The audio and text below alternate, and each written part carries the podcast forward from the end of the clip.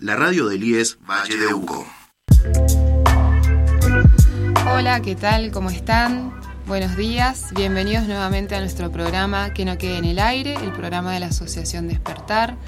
Como cada día martes, estamos acá conversando e informándonos, tomando un poquito de conciencia cada martes y este mm, largando diferentes semillitas de diferentes temas para sembrar en cada uno de nuestros oyentes, para los que les agradecemos que estén ahí del otro lado.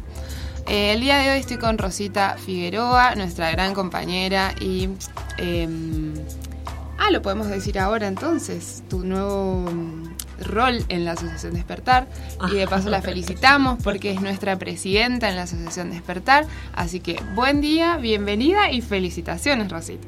Gracias, Alesia. Buenos días, buenos días a todos, buenos días a los que nos escuchan y tienen la paciencia de escucharnos y seguirnos. Muchas gracias. Desde la Asociación Despertar les agradecemos. Bien, y bueno, conversan, eh, comenzamos con nuestro tema del día de hoy, que tiene que ver con la prevención, en realidad, más que todo, vamos a abarcar hoy en día, del primer año de vida, ¿no es cierto? Vamos a conversar sobre diferentes temas y entre ellos está el control del niño sano, ¿no? ¿Qué parámetros de control son los que sostienen esta atención? Bien, primero quiero aclarar un término, ¿no? Porque esto del control de niños sano es una herramienta que tiene la salud para prevenir. ¿Qué quiere decir prevenir? Prevención significa evitar eh, con, con, ciertas acciones, digamos, puede ser de parte del Estado, de parte de la comunidad, de prevenir este, lesiones pueden ser psicológicas, físicas, este, este, en las personas, en este caso los niños, ¿no?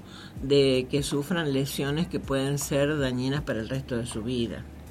Entonces, este, em, de eso se trata el control de niños sanos. Es decir, no solamente cómo el bebé o el niño va aumentando de peso, sino también, o de peso o de talla, este, que también es importante porque hay enfermedades que este, pueden alterar el crecimiento y la parte del desarrollo del cerebro de los niños, ¿no? Hay enfermedades crónicas, enfermedades agudas, por ejemplo la meningitis, mm. o enfermedades este, eh, crónicas como la diabetes, la obesidad en los niños que pueden alterar su salud para el resto de la vida. pueden dejar secuelas transitorias o permanentes. Entonces el control de niños sano tiene que ver con eso, la detección temprana de algunas alteraciones que o patologías que pueden eh, afectar la salud permanente de los niños, permanente o transitoria. Claro. ¿Y cada cuánto es necesario? En el primer año de vida, como el crecimiento en esta etapa es muy rápido, el niño aumenta mucho de peso, sobre todo en los primeros seis meses de vida, aumenta mucho de peso, de talla, el perímetro cefálico, que es importantísimo eh, este, tomar por lo menos hasta los dos años, porque es, es la distensión de, los, de las articulaciones que unen los huesos del cráneo, que son las que permiten, al distenderse, permiten que el cerebro vaya adquiriendo el volumen normal que, que le corresponde por la edad. Este, ¿Por qué es importante eso? Porque hay patologías que hacen que no, no el cerebro, sino hay un líquido que este, eh, protege al cerebro, envuelve el cerebro dentro del cráneo. Y ese líquido, por situaciones patológicas, puede aumentar mucho, por ejemplo, y comprimir el cerebro. o puede que el cerebro no crezca bien, y eso también es una patología que va a dañar al niño. Entonces hay que ir descubriendo de a poco esas patologías porque este es la base, digamos, de cómo va a ser ese niño en el futuro, ¿no? Cuán importante es el desarrollo de su cerebro, el desarrollo de sus capacidades en el área de la motricidad fina, de la motricidad gruesa, del lenguaje, de sus relaciones personales con su familia y con la comunidad. Entonces es importantísimo preservar que es la maduración del sistema nervioso esté en condiciones para que ese niño pueda hacer este pueda hacer su vida normalmente, ¿sí? Y ahí entran entonces el control del peso, de la talla, el control de estas capacidades que les decía yo de eh, la motricidad fina, la motricidad gruesa, las relaciones personales, el lenguaje, el lenguaje primario del niño es la sonrisa que la, sonrisa social que aparece al segundo mes de vida, pero lo más importante es el llanto. Mm. La primera comunicación que el bebé tiene con el mundo exterior es el llanto la mamá aprende a entender el tenor del llanto. La mamá sabe cuando llora porque tiene hambre, cuando llora porque tiene sueño, cuando llora porque le duele algo o está molesto, quiere que lo cambie, no quiere upa. Es, sencillamente, ¿no? Este, por eso esta eh, interacción tan estrecha entre la madre y el niño permite que esta, se desarrollan se claro, sí, sí. Sí, que, que mm, ahora que las nombras, digo, son muy puntuales y son muy visibles a la hora del crecimiento y del proceso.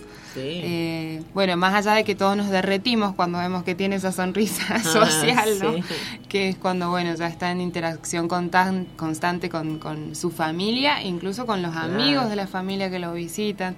Algunos son más de sonreír, otros menos, lo que sea, pero es como que es muy visible. Muy visible.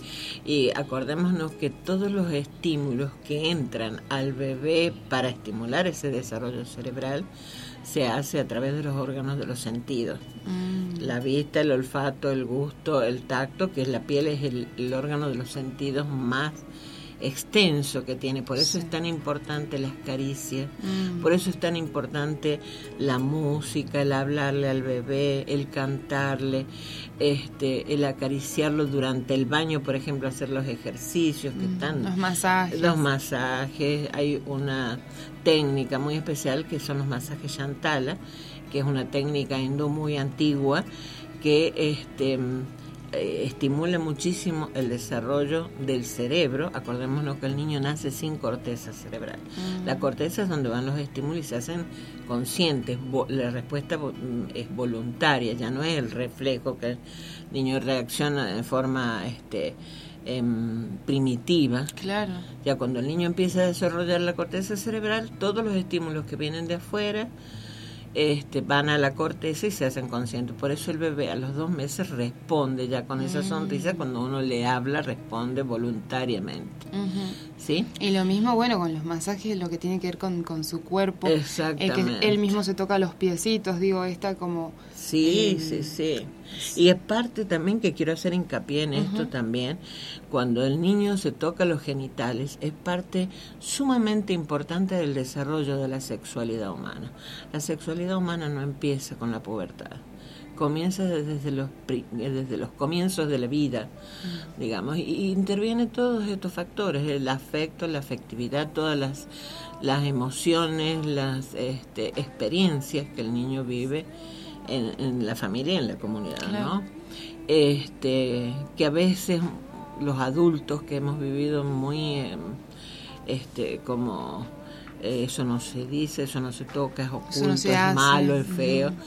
Este, es totalmente normal y uno a veces comete el error de decir, cochino, no te toques. Y es totalmente normal. El niño no tiene la menor idea, él toca porque está, explorando, su cuerpo.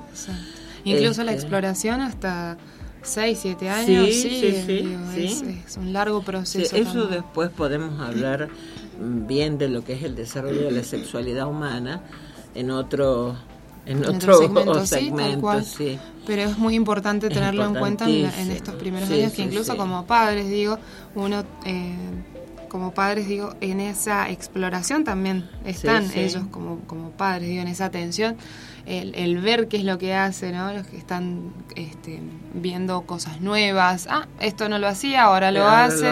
Em, digo, no entrar como en esa en ese pánico o en esa duda de o esa constante interrogación de que, será o será bueno o será malo. Digo, es totalmente normal que veamos Es totalmente parte de la vida.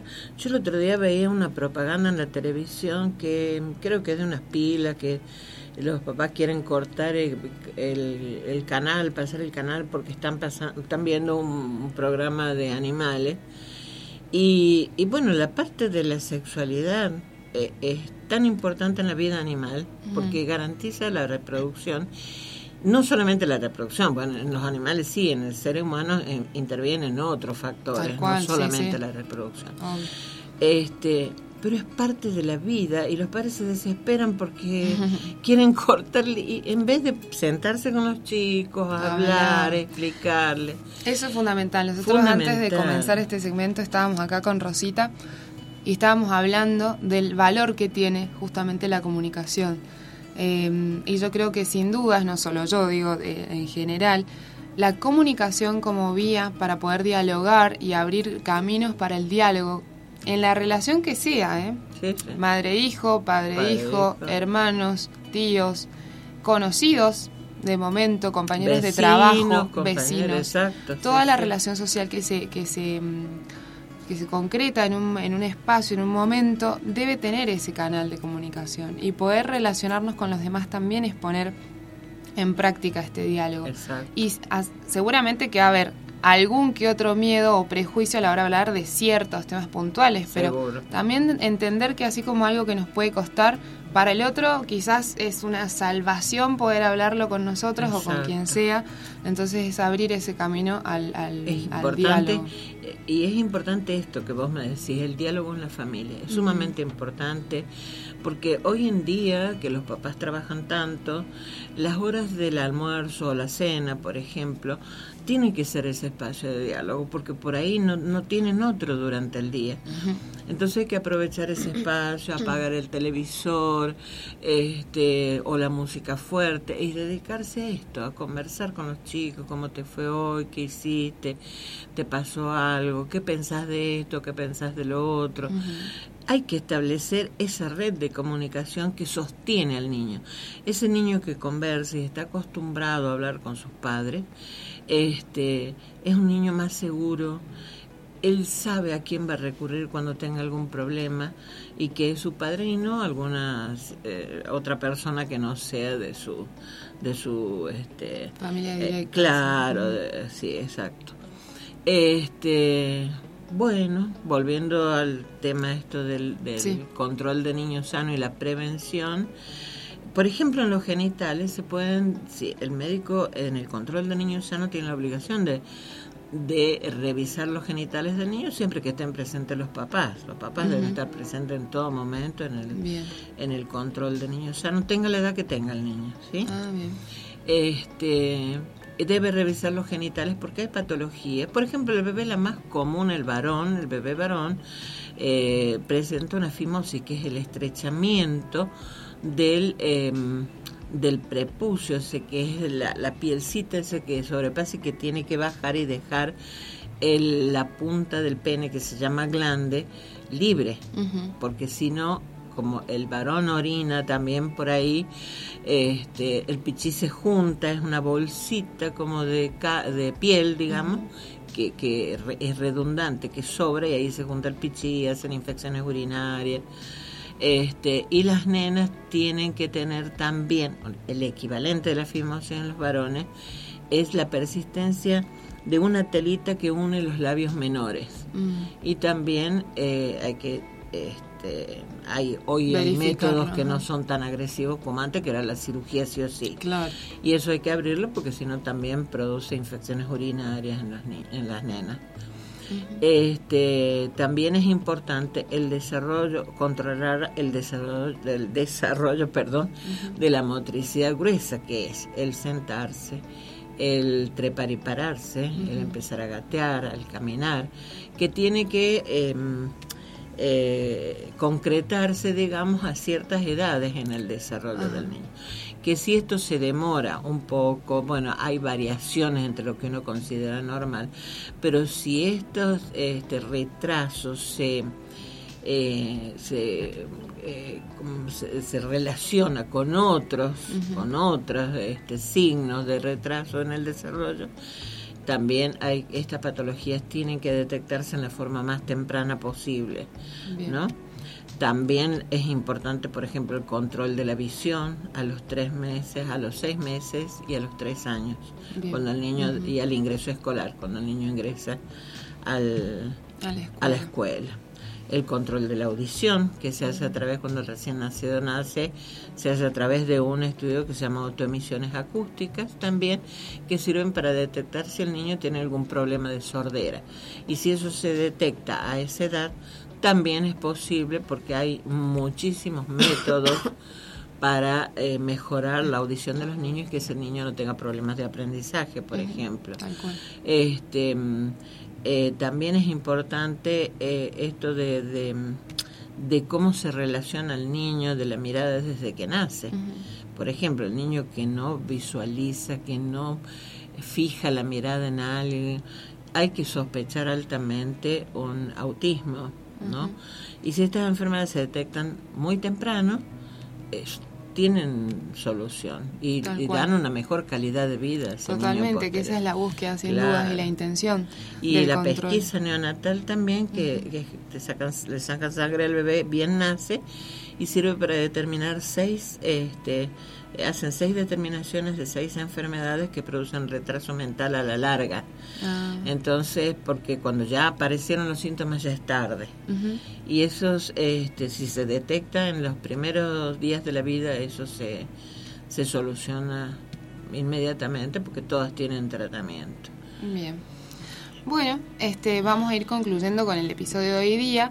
Eh, estamos a días del 9 de julio de 1816, a recordar un, un, día más de, nuestra independencia.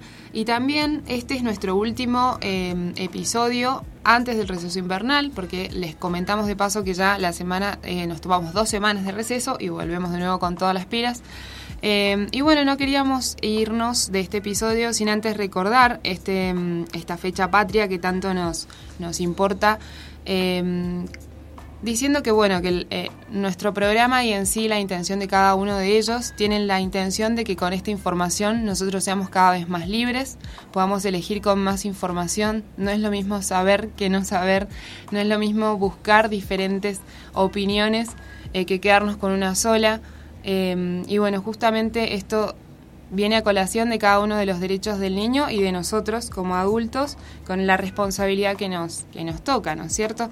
Y bueno, nosotros cerramos el día de hoy diciendo que nosotros debemos defender nuestros derechos y los de los niños todos los días, en todo momento, em, y valorar, ¿sí? valorar todo lo que hemos conseguido y valorar lo que se consiguió ese día en Tucumán con 29 representantes que habían en ese momento y que nosotros somos representantes todos los días de nuestras decisiones y bueno, ni hablar de lo que hacemos después cada vez que, votamos. Yo creo que este esta noción de libertad, no decir la libertad como una palabra más de nuestro sí, o utópica, como algo que no, que no, no y no podemos valorar realmente la libertad que tenemos los seres humanos en este país, por lo menos de decidir, de pensar las libremente, las posibilidades que tenemos y no dejarnos llevar por este em, digamos por diferentes, diferentes este, sí, pensamientos u opiniones que cambian lo que nosotros tenemos como base.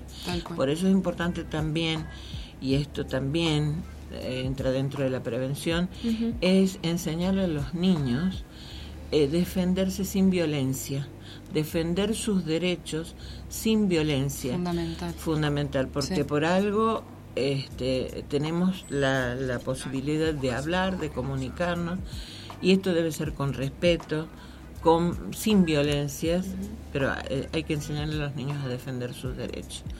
No que si te pegan, pegas. Eso es tremendo. Tenemos muchas formas de defendernos siempre. Sí, sí, sí. Bueno, eh, concluimos entonces el segmento del día de hoy. ¿Nos vemos la semana que viene? No, nos vemos dentro de dos semanas eh, a la vuelta, que es la semana que volvemos todos, todas las, ah, el 26 de julio las actividades vuelven. Así que nos reencontramos eh, y nos vemos la próxima.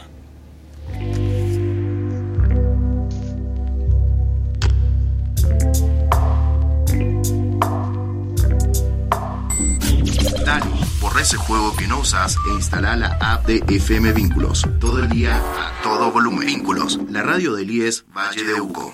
Este y todos nuestros contenidos, encontrarlos también en Spotify y Google Podcasts.